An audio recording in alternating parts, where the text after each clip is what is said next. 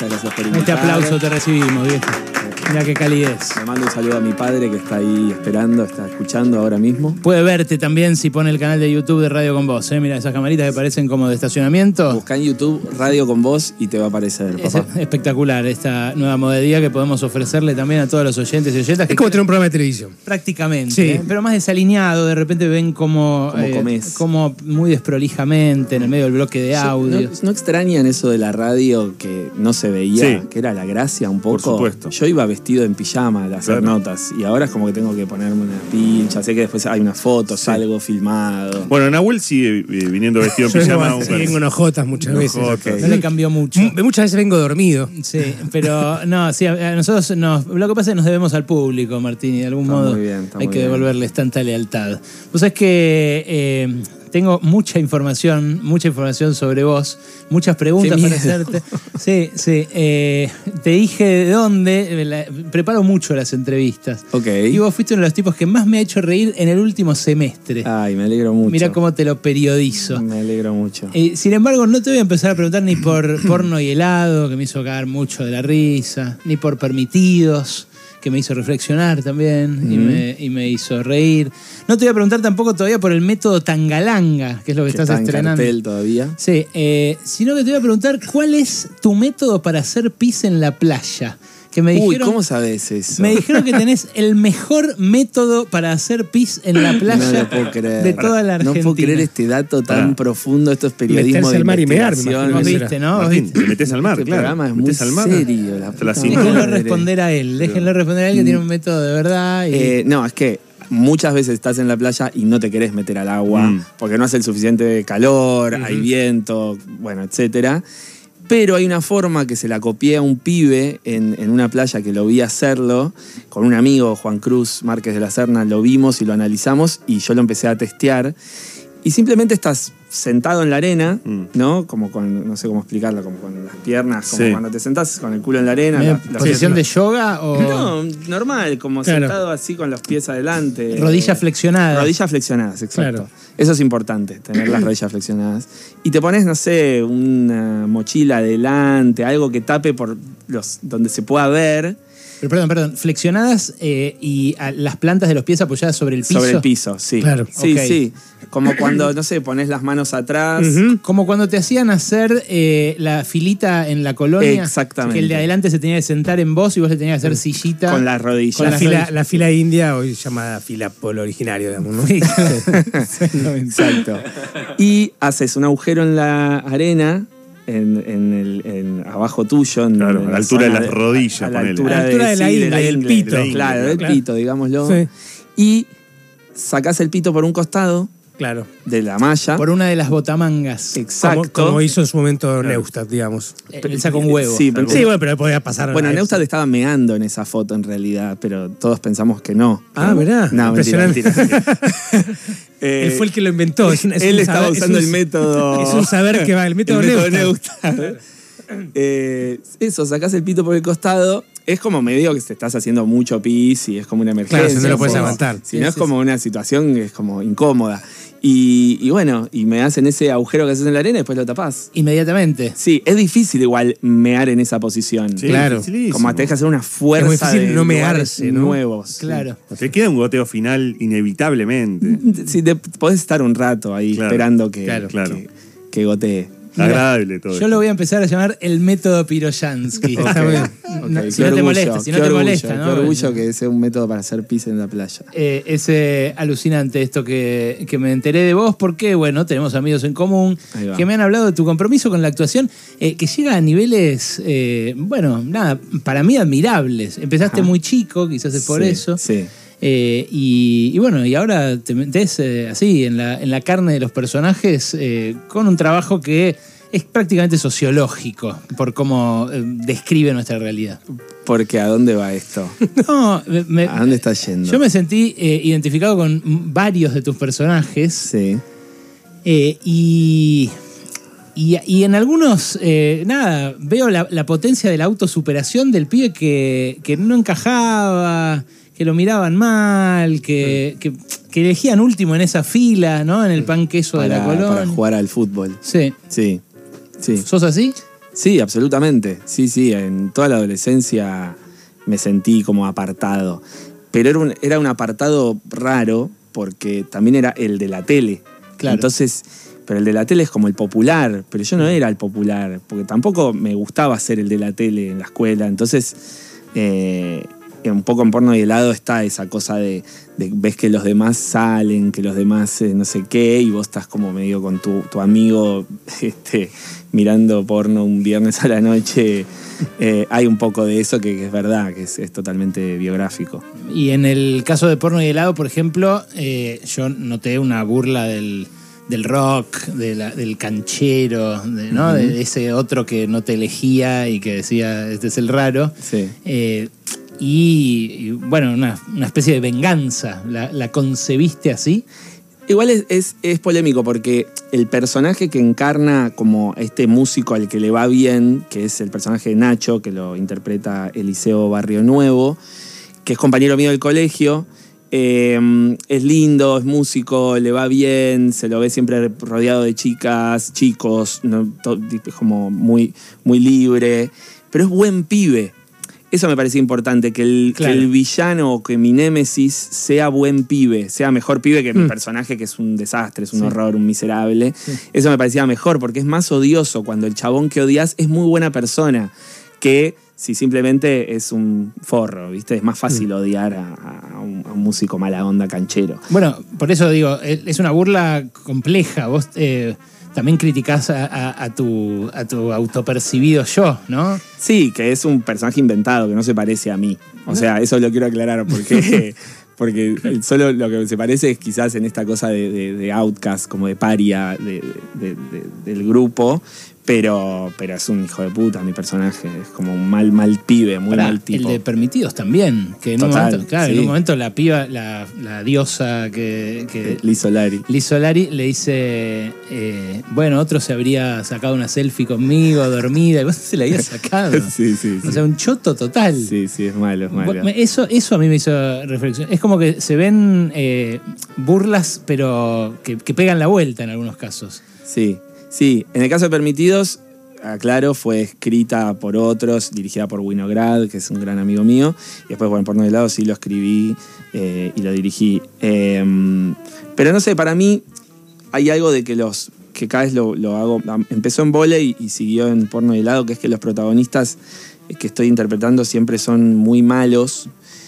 Porque yo creo un poco que, que todos somos malos. Como que todos nacemos malos y nos vamos haciendo buenos. Nos van enseñando a ser buenos para poder convivir en sociedad. Pero vos ves a los nenes y los primeros impulsos de los nenes, de los bebés y los niños chiquitos, son malos. ¿No? Eh, no quieren convidar. Claro, sí, sí, ego- egoístas, egocéntricos. egoístas, egocéntricos. quieren- no- Narcisismo infantil. Sí, claro. narcisismo absoluto. Y los padres, no, convida, no le pegues al compañero, no me pegues, viste, quédate acá, como empezamos como a, educar eh, y a tratar de ser buenos por una cuestión práctica de que vamos a crecer y vamos a ser adultos y todos tenemos más o menos que llevarnos más o menos bien. A pesar de que hay gente que sigue creciendo y no aprendió eso, como el caso de estos personajes, claro. que su primer impulso es ese y su segundo también y su tercero también y no les importa nada y avanzan. Y, y yo creo que hay algo que a mí me, me parece muy satisfactorio de, de ver personajes así, que es que hacen todo lo que yo no haría. Y es catártico para mí. Y incluso interpretarlos como que están haciendo todo mal. Y es muy divertido como espectador ver que los personajes hacen cosas que no, que nadie, que, o que pocos hacen. Eso ya me parece divertido. Igual, obviamente, después son castigados y después van y piden perdón. ¿no? En el caso de porno helado, él siempre es castigado, no es que le va bien con eso. Le va bien hasta un punto y después eso se cae siempre.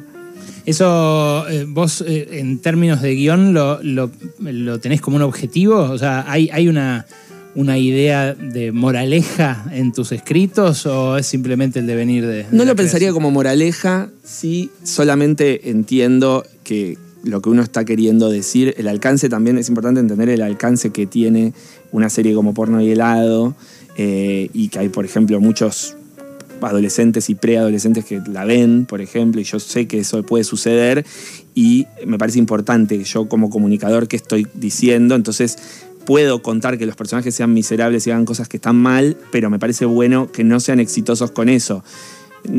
sí, por ahí es un poco de, de- de moralina que hay atrás de eso, pero por el tipo de producto que es, me parece que también es importante estar a la altura de- de- de- de- del alcance que tiene la serie.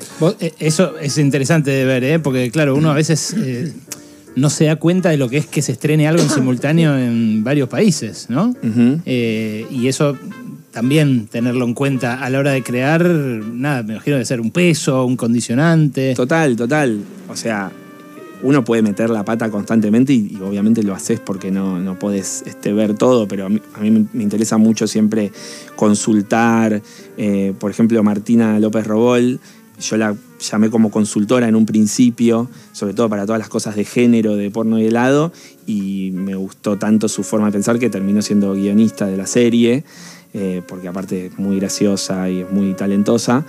Eh, pero me importa mucho, como, por- porque entiendo esto. Ahora, si hiciera una obra de teatro under en la calle Humahuaca, eh, no sé si me preocuparía tanto porque siento que tiene un alcance a, cierto público.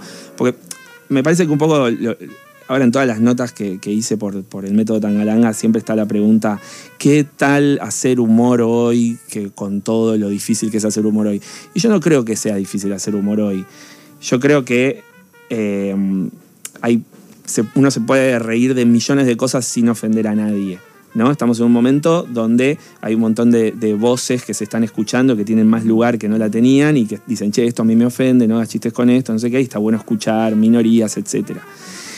Ahora, podés hacer chistes con un montón de cosas. Lo importante para mí es una cuestión educativa, que, que es lo que tiene que pasar. Yo puedo hacer un chiste antisemita acá y entendemos que nos estamos riendo porque yo sé que ustedes no son antisemitas y encima yo soy judío aparte. Y yo también. Y vos también. Sí. Entonces todos entendemos, es una cuestión educativa. Ahora, si yo hago un chiste antisemita en la tele, en prime time, mucha gente quizás se ría eh, diciendo, ah, es antisemita como yo. ¿Entendés? Creo que hay algo importante ahí en entender que, que- que- todos entendamos que está mal hacer chistes de eso. Cuando todos entendamos que está mal hacer chistes de eso, hagámoslos. Pero todavía no se sabe. Yo me encuentro con mucho antisemitismo. Por dar un ejemplo, y gordofóbicos y un montón de, de- gente espantosa que hay en el mundo. Entonces, cuando todos entendamos que eso está mal, vamos a poder hacer chistes más tranquilamente con todo eso. Ya que nombraste Vole, que nos estás hablando de porno y helado, yo vi el método En un rato vamos a hablar, pero ¿cómo te llevas con esa, eso que he leído en notas, en entrevistas, ahora mismo oyentes que lo escriben este, cuando saben que estamos entrevistando, que dicen el Woody Allen argentino? Difícil. Antes, era, de- antes era un elogio, Pero te lo han dicho, sí, sí, separemos la obra de, Sí, del artista. artista, ¿no? Eh, sí, me lo dicen desde los, no sé, una nota que me hicieron a los 16 años. Sí. El título era El. Woody Allen argentino. Ah, te mataron, boludo. Sí, sí. Ah.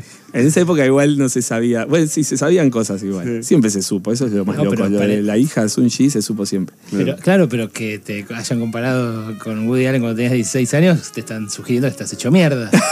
Sí. No, no, están hablando de un tipo de humor, me parece. Sí, Y de un tipo de personaje Ah, también. sí, o sea, el judío neurótico con anteojos, no sé, como que. Medio loser, medio loser. Es como un clásico y bueno, este. Acá eh, en, en el humor, evidentemente, como que ocupé rápidamente ese lugar, ¿no? Eh, que, lo entiendo, obviamente. Hoy por hoy ya decirlo es más raro por todo lo que implica la figura de Woody Allen. Este, pero bueno, en su momento creo que fue como más un elogio. Pero es interesante porque recién contabas que en Porno y Helado hablaste con alguien para abordar cuestiones de género. O sea, Sí. que te interesa también esto que estabas diciendo, el mensaje, lo que comunicas y demás, eh, y distintas cuestiones donde sabes que ese mensaje, bueno, no se se ha cambiado, estamos aprendiendo un montón de situaciones. Sí, obvio, obvio. Estamos en un aprendizaje total, todos, como, como humanidad. Este, y hay mucha contradicción y mismo gente que consulto, que por ahí es muy especializada, me, me cuenta sus contradicciones con ciertos temas o sus guilty pleasures, ¿viste? Como, oh, me gusta esto que Sí, sé que no da, pero me gusta. sí. O, che, ayer escuché un disco de Michael, ¿qué onda? ¿Viste? Como, Sí. sí, yo vi el documental de Michael Jackson y me quise morir durante un año, no podía escucharlo. Ahora suena en la radio y me da cosa, pero digo, pero qué temazo, ¿viste? Como que. Y también eso de, de separar al, al artista de la obra. No sé dónde pararme yo con eso, Claro. la verdad. Creo que es muy personal. De pronto algunos te incomodan más, otros te incomodan menos. estamos todos en un proceso de aprendizaje como lo estuvimos siempre como humanidad y también hay ciclos y las cosas van evolucionando y cambiando. Y, y hoy está bien una cosa y está mal otra y en 10 años quizás viene un nene y te dice, vos comías vacas, Sí, ¿viste? claro, sí, claro. Vos, Taco, ¿cómo comías vacas? ¿Viste? Y bueno, sí, no sé, hacíamos eso en esa época, qué sé yo. ¿Gaseosas con azúcar, de verdad? Tenían todos un auto, yo pensaba eso, y veía en la calle todos los autos que decía, todos tenemos un auto, o sea, todos los que podemos comprar un auto tenemos un auto, es ridículo. Sí, sí. Tanta gente con autos vacíos, sí. es una locura, o sea, es como... No, no, movemos 1500 o 2000 kilos de chapa, chapa. alrededor nuestro y quemamos. Quemamos combustible y llenamos eh, bueno, todo lo que está pasando y que lo estamos viendo en, en vivo y en directo. Martín, para vos hacer el método Tangaranga, donde justamente haces un personaje distinto a ese estereotipo que decís se emparenta un poco con vos, un poco con algunos de tus personajes, eh, ¿fue un esfuerzo adicional? Porque Jorge es. eh, eh, hasta estéticamente es muy distinto a vos. Sí. Eh, fue divertido, la verdad. Fue muy, divertido y sobre todo el, desafío era hacer dos personajes, porque para los que no vieron la peli, yo hago de Jorge Risi, que es un empleado de una fábrica de jabones, que es muy tímido, extremadamente tímido, que no puede hablar en público, y a través de una hipnosis que me hace Silvio Soldán, eh, empiezo a, a- a tener a Tangalanga como una especie de alter ego que sale cuando hablo por teléfono. Cuando levanto un teléfono aparece este tangalanga que es como todo lo contrario a mí, extrovertido, gracioso, este, etc. entonces ya por ese lado tenía ese desafío de, de en la misma película hacer dos, dos personajes. Y por un lado, bueno, Jorge era un placer de hacer a este hombre extremadamente tímido, sobre todo la, la oportunidad de hacer un humor más histriónico, que es algo que yo no, no- no estoy acostumbrado a hacer, pero sí hacía de chico, en Forfait, en PNP, en la escuela de Nora Mosenko, como que siempre era como muchísimo más histriónico y, mi carrera me fue llevando a lugares donde hago personajes más este, con cara más de póker, eh, que también me gusta.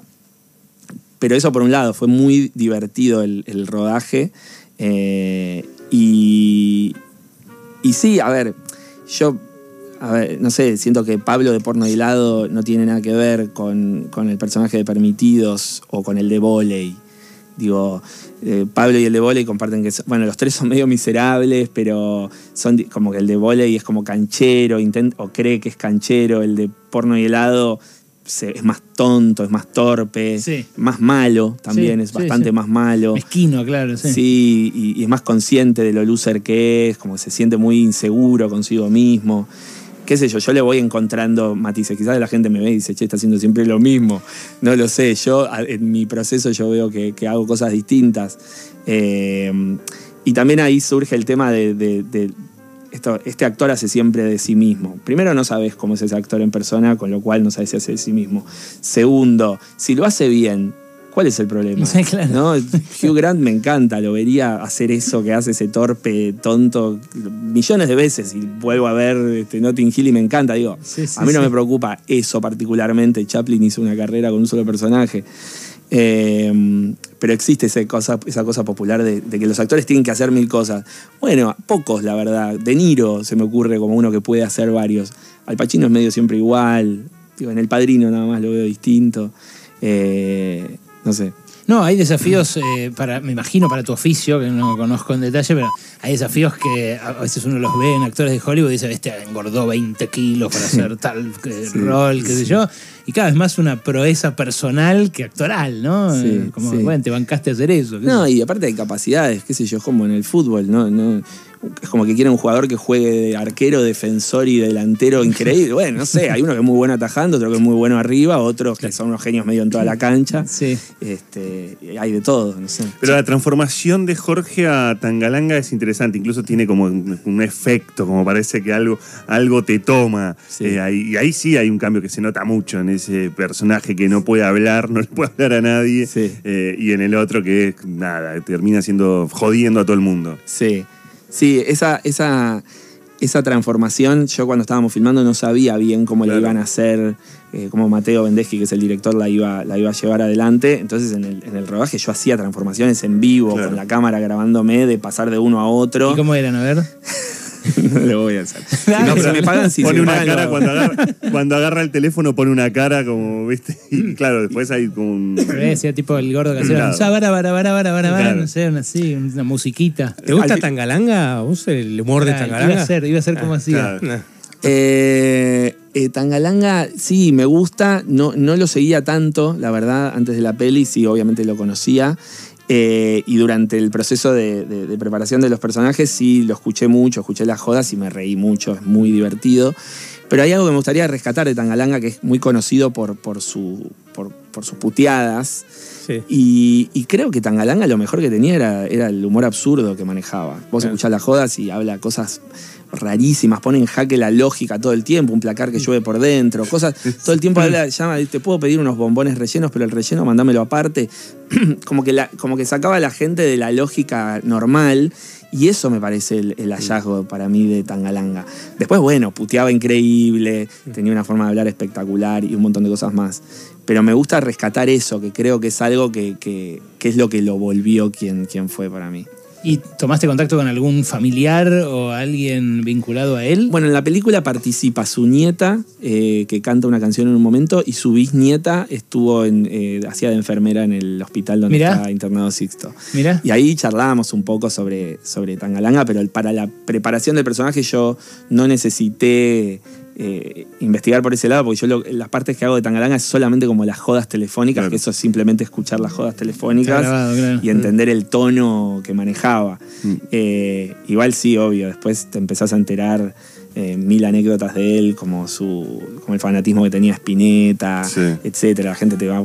Cuento en, en- en reuniones que hice de Tangalanga y la gente saca siempre una anécdota nueva y me sorprende con algo de Tangalanga. Mm. Bueno, Sixto, el amigo, existió. Sí. En la, en- en la vida real de Se Tangalanga. llamaba Sixto. Se llamaba Sixto. El personaje de Alan Zabag, ¿no? Claro, Sí, en la claro. peli. Eh, ese es muy lindo y, y, claro, recupera una época que quizás vos eras chico, porque ¿cuándo Sí. fue eh, el furor de Tangalanga? Ochentas. Sí, Claro, yo- yo, 80s, tengo tempranos 40 90. eh, y es, es de gente, creo que los que lo vivieron en vivo, que se, se copiaban los cassettes y que yo eran, hoy tendrían cuarenta y pico por ahí. Los, los que yo tengo, voy a cumplir 44 y en la adolescencia, en los 90, los cassettes de Tangalanga circulaban. Sí, circular un sí, montón. A mí no me gustaba, por ejemplo, por eso te pregunto. A mí no me gustaba para nada. Mira. Eh, la lógica de la joda telefónica no me gusta. Después me, hay cosas que empecé a entender y aparte me di cuenta también que por alguna razón la gente se engancha. Es- la gente se enganchaba, se quedaba hablando. Sí, me Yo terminé la película y me puse a escuchar. Y bueno, le pasó lo mismo a Mauro, le pasó lo mismo a Mauro. Yo estoy acá eh, sentado porque grababa en cassette lo que escuchaba en la radio de Tangalanga en los 90, o sea, eh,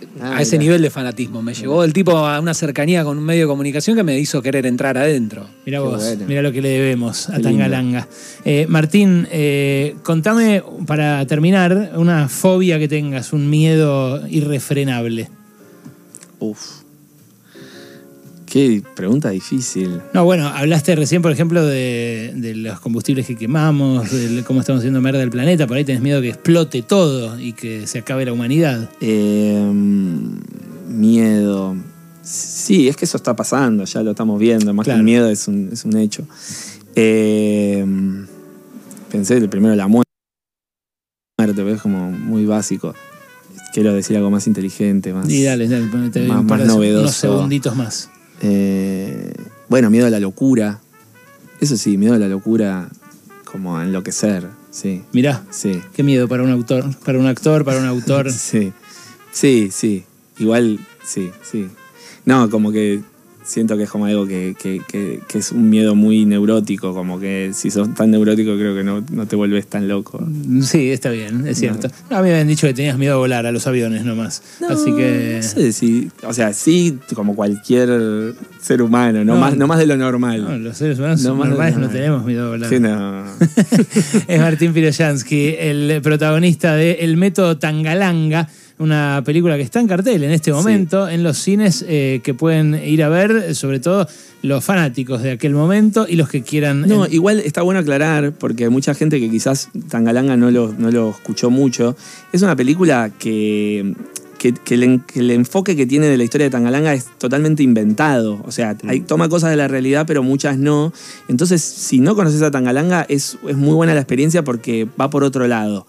No quiero spoilear, pero no, como que tiene como un enfoque distinto. Y los nostálgicos de Magazine for Five vuelven a ver a. No sé si lo habían visto, si se habían juntado antes, a Martín con Julita Silverberg. Exactamente. Es cierto, Juli Silverberg, Sí. gran estrella de, Sí. de aquel envío de nuestro amigo Mex Ortiz Berea. Martín, gracias por venir, loco. A ustedes por invitar. ¿Te gustó lo que acabas de escuchar? Y qué sé yo. Búscanos en Spotify y reviví los mejores contenidos del programa. Pasaron cosas podcast.